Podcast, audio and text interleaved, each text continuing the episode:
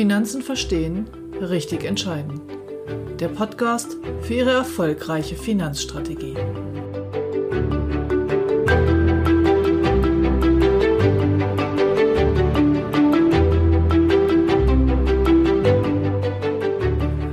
Zusammenfassung des Vortrages Konjunktur und Kapital in der Corona-Pandemie von Prof. Dr. Hartwig Webersinke, Institut für Vermögensverwaltung, Technische Hochschule Aschaffenburg.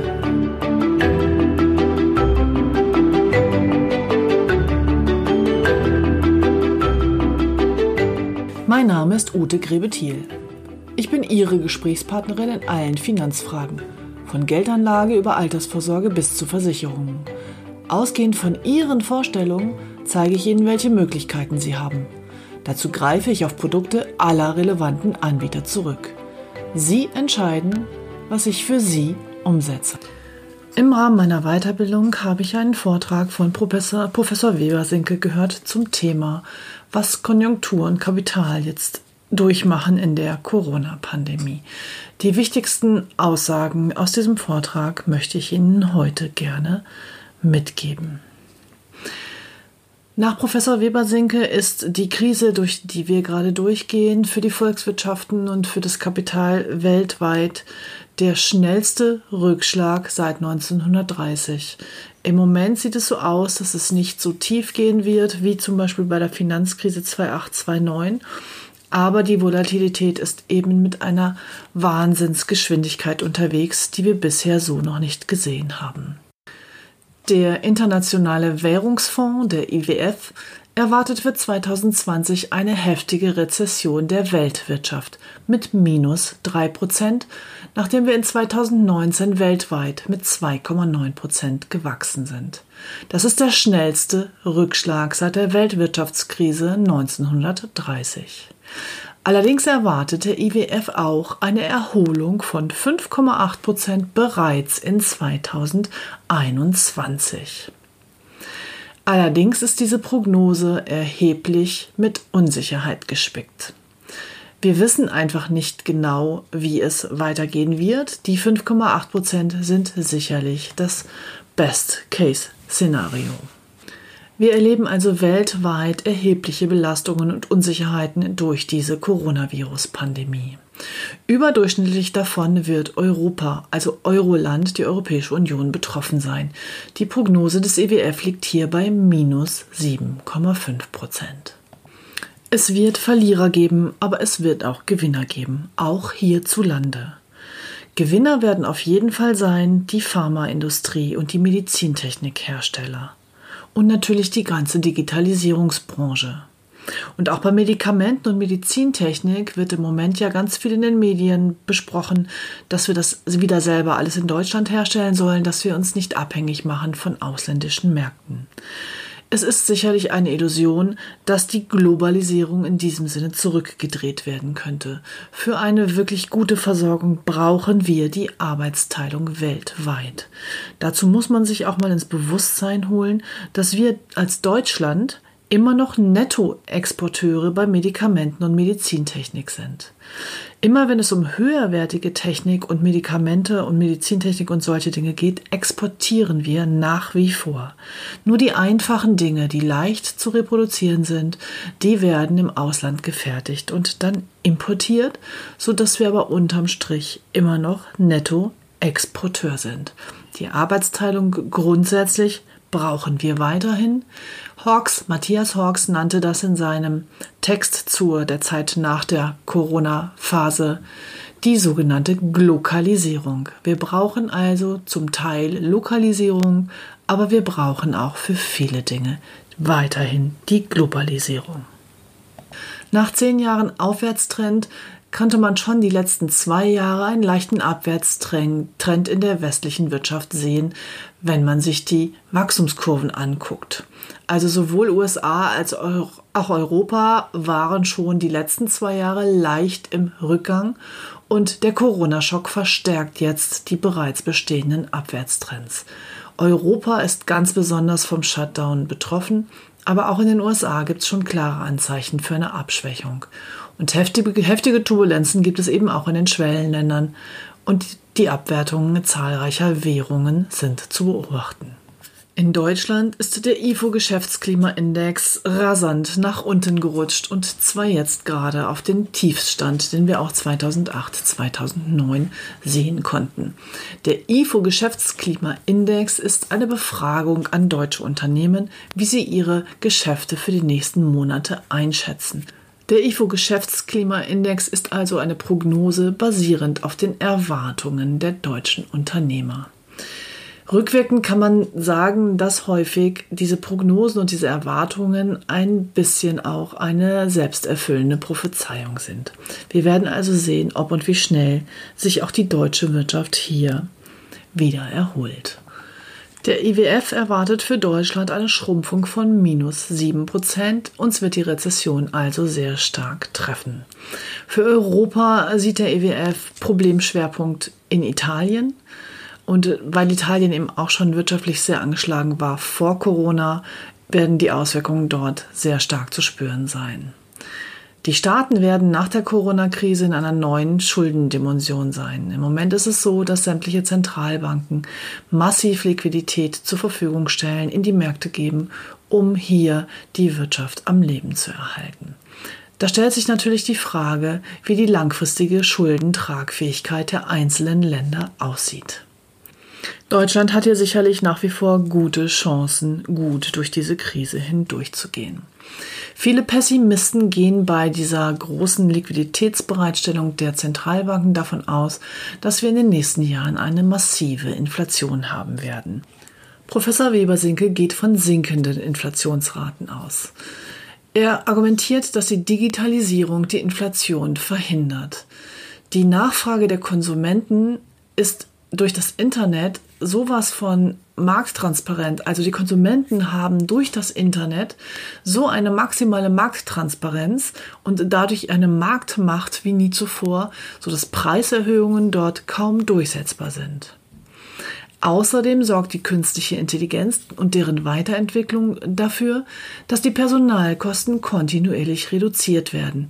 Und das, obwohl die Löhne für Fachkräfte überdurchschnittlich steigen. Auf der Nachfrageseite ist also eine große Preismarktmacht durch die Konsumenten zu sehen und auf der Angebotsseite sinken die Gesamtkosten für die Produktion von Dingen.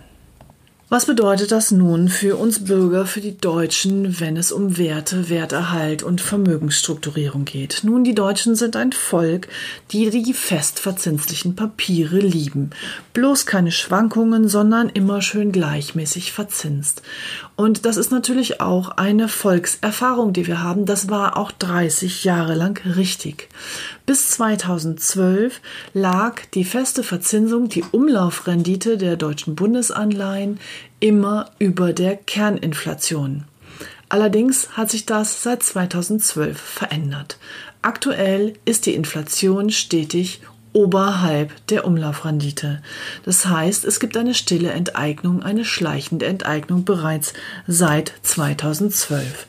Und dadurch sind die Deutschen sehr verunsichert. Viele glauben, jetzt machen sie einfach gar nichts mehr. 40 Prozent der Bürger sparen mit ihrem Girokonto. 6500 Milliarden liquides Vermögen besitzen die Deutschen aktuell und ihre wichtigste Assetklasse ist das Girokonto. Viele glauben, dass sie da nichts falsch machen. Aber wer Altersvorsorge mit Giro, mit dem Girokonto macht, der verliert jedes Jahr rund 1,5 Prozent. Darauf bin ich in vielen vorherigen Episoden auch schon eingegangen. Diesmal zitiere ich die Aussagen von Professor Webersenke. Girokonto und Tagesgeld haben natürlich ihre Berechtigung im kurzfristigen Bereich für den Notgroschen und für die Dinge des täglichen Lebens und alle Ziele, die sie haben in den nächsten ein bis zwei Jahren. Allerdings für alle Ziele, die in weiterer Zukunft liegen, haben Sie hier einen Verlust von anderthalb Prozent pro Jahr. Das bedeutet, wenn Sie Ihr Geld 30 Jahre lang auf dem Girokonto liegen lassen, haben Sie dessen Wert halbiert. Bitte machen Sie sich das mal bewusst. Das könnte nur dann funktionieren, wenn die Zinsen wieder steigen. Aber das ist auf absehbare Zeit sicherlich eine Illusion, denkt Herr Professor Webersinke und ich selber gehe auch davon aus. Aber worein investieren, wenn das Girokonto die falsche Wahl ist? Nun fangen wir mal mit dem Aktienmarkt an. Der DAX hatte einen freien Fall zu Beginn der Corona-Pandemie. So eine Absenkung des DAXes, so eine tiefe Welle nach unten gab es schon oft, allerdings noch niemals so schnell. Manche glauben, weil es jetzt auch schon wieder hochgegangen ist, wir hätten den Bodensatz erreicht, aber es werden noch eine Menge schlechter Meldungen kommen. Niemand weiß wirklich, ob es nochmal runtergeht, ob wir den Boden erreicht haben. Es gibt Prognosen, dass wir so ein langgestrecktes U haben, ein asymmetrisches V, sowas in dieser Richtung. Aber ganz ehrlich, das wissen Sie schon, Sie kennen da auch meine Haltung. Es ist nicht wirklich prognostizierbar. Wenn die Aktienmärkte auf neue schlechte Nachrichten nicht mehr mit einem Abfall reagieren, mit einem starken Sinken der Kurse, dann haben wir es vielleicht geschafft. Professor Webesinkes Thesen zu Politik und Konjunktur sind folgende. Der Teilstillstand der Weltwirtschaft wird eine gewaltige Konsequenz haben, eine gewaltige Rezession. Es gibt neue Dimensionen der Absturzgeschwindigkeit. Es ist keine seriöse Prognose zu Dauer der Krise möglich. Es gibt langsame, differenzierte Lockerungsschritte. Und die Wachstumsperspektiven 2020 und 2021 sind extrem unsicher, also nicht wirklich vorhersehbar. Aber klar ist auch, ja, es ist eine gewaltige Krise und sie wird auch noch auf unbestimmte Dauer weitergehen. Aber wir wissen und sind ganz sicher, es ist eine vorübergehende Krise. Es ist eine ganzheitliche Krise weltweit über alle Branchen. Der Shutdown betrifft im Moment jeden. Es werden aber einige Branchen aus diesem Shutdown gestärkt hervorgehen und einige werden ihn nicht überleben. Es wird aber weltwirtschaftlich weitergehen nach der Krise. Sie ist vorübergehend. Es wird danach anders sein, aber es wird wieder aufwärts gehen. Was bedeutet das nun für Ihre Anlage? Nun, wenn Sie strategisch unterwegs sind, weil Sie Ihr Vermögen sinnvoll anhand Ihrer Ziele und Zielzeiträume strukturiert haben, ebenso auch Ihre Sparraten, dann kann ich Ihnen nur nach wie vor sagen, weiter so. Fakt ist aber auch, der Markt der festverzinslichen Wertpapiere ist im Grunde gar kein Markt mehr. Unternehmensanleihen waren phasenweise gar nicht handelbar, die High Yields sind total abgestürzt, weil einfach hier die große Liquidität der aktuellen Situation dazu geführt hat, dass hier auch die Anleihen um 10 bis 20 Prozent runtergefallen sind. Auf lange Sicht werden also Aktien und Immobilien die Gewinner sein und im Prinzip auch die einzige Möglichkeit für sie, Vermögen zu strukturieren oder Vermögen aufzubauen. Kurzfristig kann der Aktienmarkt nochmal stark nachgeben und auch kurzfristig auf die nächsten ein, zwei, drei Jahre mögen Mieten nicht mehr steigen, mögen Immobilienpreise nicht steigen oder an bestimmten Standorten auch sinken. Auf lange Sicht werden aber bei geringer Inflation und hoher Liquidität im Markt Aktien und Immobilien die Gewinner sein. In meiner Anlagephilosophie sind echte Assetklassen nur die, die auch wirklich Ertrag erwirtschaften und da ist langfristig eben auch bei Aktien und Immobilien mit Ertrag zu rechnen. Natürlich ist es hartes Brot, die richtigen Aktien und die richtigen Immobilien auszusuchen. Deshalb bin ich ja ein großer Freund von weltweiter Streuung über alle Branchen und alle Länder mit den richtigen Fonds. Untersuchen wir bei MLP für Sie ja immer die Top Fonds in den einzelnen Bereichen aus und auch hier rate ich Ihnen auch immer, nie nur auf ein Pferd zu setzen. Das gleiche machen wir bei den Immobilien, da haben wir auch einen sehr ausgeklügelten Prüfprozess, bevor wir eine Immobilie in nur geprüfter Lage und geprüfter Qualität am Markt anbieten. Ich spreche hier von der Immobilie als Kapitalanlage.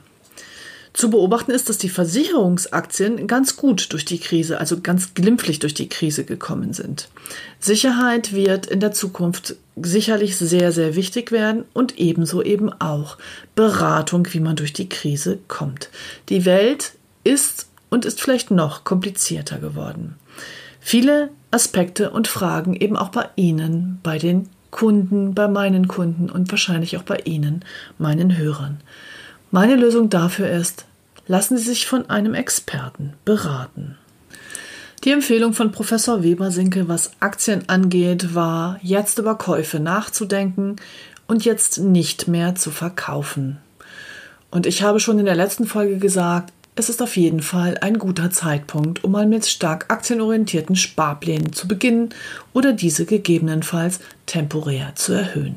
Nachkäufe können natürlich auch sinnvoll sein.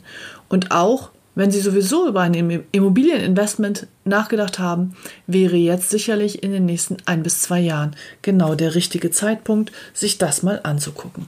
Und da ein Immobilieninvest immer viel mehr Vorbereitungszeit braucht als ein Fondskauf im Aktienbereich, macht es sicherlich Sinn, sich jetzt mit Ihrem Berater zusammenzusetzen und mal die grundlegenden Rahmendaten für so eine Investition zu besprechen. Da biete ich Ihnen natürlich an, äh, vereinbaren Sie ein kostenloses Erstgespräch. Die Kontaktdaten verlinke ich wie immer in den Show Notes. Das Fazit dieses Vortrages von Professor Webersinke für mich war, es ist eine dramatische Jahrhundertrezession, die auf uns zukommt und in der wir drinstecken. Die Geschwindigkeit, mit der das Ganze passiert ist, lässt aber auch hoffen, dass es mit einer ähnlichen Geschwindigkeit in die Erholung geht. Sie kennen mich jetzt schon ein bisschen, ich bin sowieso so ein Grundoptimist und glaube, dass wir alle äh, gestärkt und wie Phönix aus der Asche aus dieser Krise hervorgehen werden. Fakt ist sicherlich, dass es einige Menschen geben wird, die ihren Arbeitsplatz verlieren, dass es Branchen geben wird, die vielleicht ganz weg sind und dass es vor allem auch kleinere Unternehmen geben wird, die pleite daran gehen, die es nicht mehr geben wird nach der Krise. Aber ich bin sicher, dafür wird es neue Möglichkeiten und Chancen, auch für diese Menschen eben in anderen Berufen, anderen Branchen oder anderen ähm, Dienstleistungen geben. Einer meiner Glaubenssätze ist, wenn eine Tür sich schließt, öffnet sich eine andere. Ich bin der festen Überzeugung, dass Sie durch eine vernünftige Vermögensstrukturierung und eine vernünftige Struktur in Ihren Budgets und in Ihren Sparraten immer finanziell erfolgreich sein werden mit dem Geld, was Ihnen zur Verfügung steht. Allerdings ist die Welt deutlich komplexer geworden und ich glaube auch nicht, dass sie so schnell einfacher wird. Deshalb gehe ich fest davon aus, dass es keinen Sinn macht, sich um diese komplexen Dinge alleine zu kümmern. Suchen Sie sich einen vertrauensvollen Berater und vor allem suchen Sie sich jemanden, der keinerlei emotionale Beziehung zu Ihrem Geld hat. Denn der kann Ihnen dann wirklich mit Expertise die Dinge an die Hand geben, die sie wirklich entscheidungsfähig machen, damit sie hier eine gute Strategie aufbauen, an der sie auch festhalten und die sie dann mit Kontinuität und Beharrlichkeit in den finanziellen Erfolg tragen wird. Vielen Dank an all diejenigen unter Ihnen, die jetzt hier bis zum Ende dran geblieben sind. Und ich habe eine kleine Bitte. Geben Sie mir noch eine Minute. Herzlichen Dank an all diejenigen, die meine Umfrage zur Jubiläumsfolge schon beantwortet haben. Auch die werde ich nochmal erneut hier in den Shownotes oder in der Beschreibung verlinken. Meine ganz große Bitte an Sie, wenn Ihnen dieser Podcast gefällt, wenn er Sie weiterbringt, wenn er Ihnen Informationen liefert, die wichtig für Sie sind und Sie das unterstützen wollen, Sie mich unterstützen wollen, dann eine große Bitte. Bitte nehmen Sie sich fünf bis zehn Minuten Zeit, setzen Sie sich an einen Rechner und beantworten Sie meine anonyme Umfrage. Auf Basis des Ergebnisses werde ich die Gestaltung dieses Podcasts in den nächsten Monaten aufbauen und ich wäre Ihnen wahnsinnig dankbar, wenn Sie mir da ein bisschen Hilfestellung geben. Ich wünsche Ihnen wie immer, bleiben Sie gesund in dieser schweren Zeit und bleiben Sie zu Hause, solange es noch notwendig ist. Ich glaube, dass wir sehr sorgsam mit den Lockerungen umgehen müssen. Die 800 Quadratmeter Grenze für Geschäfte ist eine gewählte, von der Politik gewählte Grenze. Sie führt aktuell dazu, dass es Einkaufsmalls gibt, wo kein Laden, kein Einzelladen über diese Grenze kommt, die wieder voll besetzt sind von Menschen. Ich halte das für zu früh. Also meine Bitte an Sie, seien Sie vernünftig und halten Sie noch ein wenig durch. Ich werde versuchen, Ihnen die Zeit einmal in der Woche mit meinem Podcast ein wenig zu verkürzen. Ich wünsche Ihnen von Herzen alles Gute und verbleibe wie immer Ihre Ute Grebethiel.